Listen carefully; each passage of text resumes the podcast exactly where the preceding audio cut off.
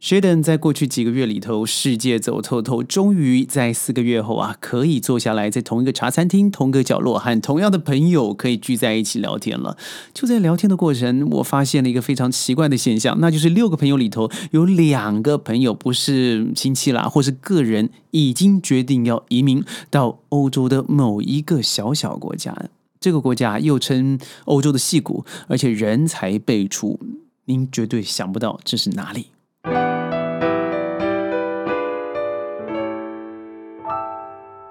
欢迎各位加入今天的沙世界，我是轩。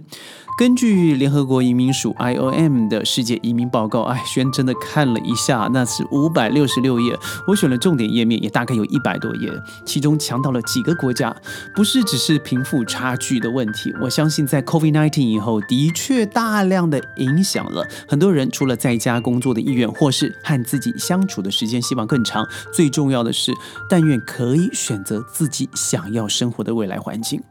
就因为如此，您知道，在世界上有个地方，欧洲的一个地方，应该这么说，它，呃，国家呢半部沿海，同时在整个政府的手下呢，最重要的想要成为一个最重要的欧洲 IT 中心、科学研究中心，最重要是电脑城市的研发中心。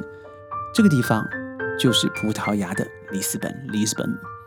想到葡萄牙，可能想到上个世纪啊，它对于全世界所发出的这种 colonization，也就是呃殖民地主义。但是葡萄牙每现在开始每个月都登记了，登记了。二零二二年开始，有很多很多的来自美国的投资移民，就像喷井式的增长。就连几个月，美国人呢去申请呃这个葡萄牙的黄金签证的移民都是最多的。后来我就想，诶，我朋友在在亚洲嘛，哦，这几个也都是呃中高阶的知识分子了。问他们为什么想要选择这样子的一个国家？因为葡萄牙讲的是葡萄牙文呐。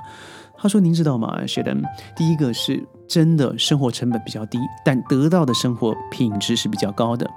平均来说，一个家庭如果在葡萄牙的日常开销啊，相比在美国相比的话，那每个月能够减少百分之五十。”很多的朋友移民过去以后，在里斯本的生活，每月常常大概就是七百到八百块钱欧元，生活已经非常安逸了。这是他说的。我说那如果和新加坡和马来西亚比起来呢？他说：哎呦，如果是新加坡的话，因为我朋友新加坡人，他说那的确是便宜的更多了。在马来西亚是相仿的，但是他想到一个东西，也就是未来的教育。因为他的女儿现在已经在就读国际学校了，所以非常有可能呢，不是澳洲、美国，那么就是欧洲的国家会去读书。尤其这个女儿呢，对于西班牙、德国非常的有兴趣，所以他想，如果现在可以在五年之内开始申请，拿到了这个签证，甚至最后拿到了身份居留的话，那未来的学费的确会很省钱。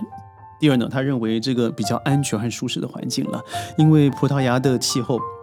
比较适合人居住啊，真的不是那种极度的潮湿，夏天也很少用空调，冬天的最低气温一直维持维持在十度左右，所以我上网查了一下，我上次去的时候是冬天，也。也对，除了下雨的那几天特别冷以外，冬天也差不多就是五度左右。我觉得那是相当舒服，尤其对于咱们内地人来说，五度真的不算什么，所以可以说是冬暖夏凉。另外，葡萄牙的生活也非常的安全，它完全呢几乎查不到啊，在里斯本的市市区，我看了在二零一九、二零二二年的报告里头没有枪支暴力事件，也就是说它的犯罪率是极低的，而且被公认为是全球最和平的国家之一。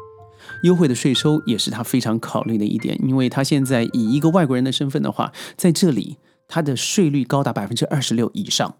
在新加坡，虽然它有呃部分的因为在工作上的优惠，但也是相当高昂的。但是在葡萄牙的话，它每年居住只要一百八十三天嘛。如果是以一个呃 D seven 的的移民方式的话，那如果是 Golden Visa 就是黄金签证，它不需要待那么久的时间。所以他认为在那里除了可以享受为期十年的特殊个人所所得税税的这个减免待遇以外，他觉得非本国来源的收入也是一样可以免税的。这对他来说，尤其他做这个工作是。可以不用在一个固定的地方工作的是非常有吸引力的。同时，另外一个朋友考虑的是，葡萄牙并没有遗产税和家庭成员的赠与税的部分，所以他觉得这个东西，如果他以他太太是美国的身份的话，他觉得嗯，葡萄牙可以认这个避免双重征税协议的国家，那同时他不要被征税，又可以取得一合法的欧盟这个身份的话，他认为葡萄牙是他最好的选择。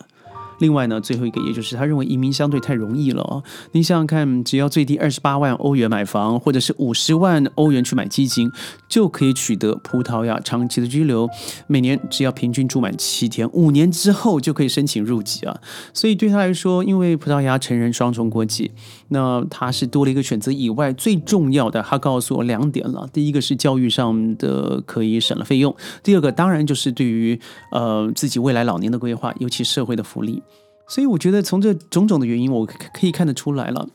嗯，很多人选择一个移民的动机，他不见得是因为不喜欢现在的生活，而是他想追求一个可能对于子女，甚至可能未来自己啊，在医疗上面可以得到比较优质的帮助，而且在不花绝对的大钱之下。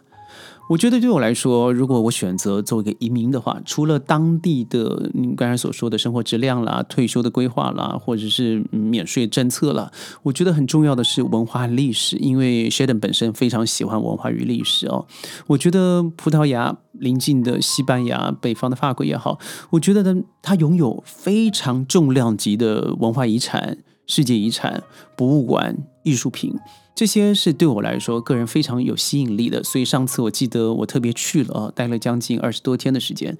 我觉得那里，嗯，我很喜欢的就是它的文化包容性。我从葡萄牙开车到了西班牙，西班牙让我看到了很多过去啊，呃，在留下的这种回教徒的建筑啊，阿尔汉布拉宫嘛，比如说，那么就是里斯本真的绝美又宁静的海岸。到了南南方的城市发个，我还觉得，哎呀，我觉得我退休一定要在这个城市。它不但安静，同时它给你一个很清新的环境，让你可以随时准备进入阅读的状态。所以曾经我开玩笑在吃饭的时候告诉他们说。你们几个人都是回教徒嘛？那应该过去做个 meditation。他说：“哇，在一个天主教国家做 meditation，那应该很酷。”我说：“不知这个 meditation 实际上是就是冥想，是跨越宗教的。但那个环境，我觉得它的确非常的适合。我觉得最后要提的还是一个政治的稳定性哦。虽然各位可能看到这几天，嗯，葡萄牙人上街抗议，说整个地价涨了百分之三十，租金付不了了等等。我觉得那是一个利，也是一个弊。所谓的弊是什么？的确，在你薪资没有涨涨幅达到二十到三十 percent 的时候，但是你的租金已经达到了这个费用，让人觉得透不过气来。但是这绝对不是只有葡萄牙，这是全世界正在发生的现况。不要说别的，就说我们现在站的亚洲位置。全世界的确都受了这个美国印钞票的通货膨胀，因为咱们都用美元计算嘛，哦的一个危害。很多人在美国加息的时候来不及反应，你看这个硅谷银行也就这样子崩盘了，还有这个瑞士信贷。那葡萄牙它真正的问题啊，我觉得除了受这个通货膨胀的影响以外，我觉得它的工作多元性现在正在进入国会的议题讨论。所以 Sheldon 呢也在努力的帮政府在规划一些有可能的外劳移民动作，也就是他可能第万。D two 甚至嗯其他的移民可能把外来的劳工动力有蓝领的有白领的可以进入这个社会，让他们可以挹注新的力量，而且最重要的是呢，这些人从嗯本来的劳力资源过剩，到了一个劳力资源。环境密集的地方，他们会更加努力，同时他有可能会得到欧洲公民的公民的身份。我觉得这也不见得是坏事。利在哪里了？我认为就是一个你已经完成发展的国家，譬如说瑞士、挪威、芬兰也好，你进入社会体系是非常不容易的。反观。这种坦白说啊，葡萄牙它的确不是一个排名前前前段班的薪资高酬国家，它反而是后段班了。这就是好处啊，因为你从这里开始，就像你回到了咱们内地的二十年前，或者是马来西亚的十年前。那这段时间，你看那个时候商机无限，但人民的确是辛苦的。现在葡萄牙就在咱们十年、十五年前的那个位置，就是因为它的薪资真的相对比较低，七百八十块欧元。那它的空间当然就大得多。如果你到已经丰满完成发展的社会体系之下，外来者要进入，那就难上加难，那真的只能吸引你一些凤毛麟角的财富精英了。如果你想知道更多啊，关于移民了，关于嗯国外教育了，甚至商务投资的消息，记得一定要锁定咱们的沙世界。我是 Sheldon，我们下次见，拜拜。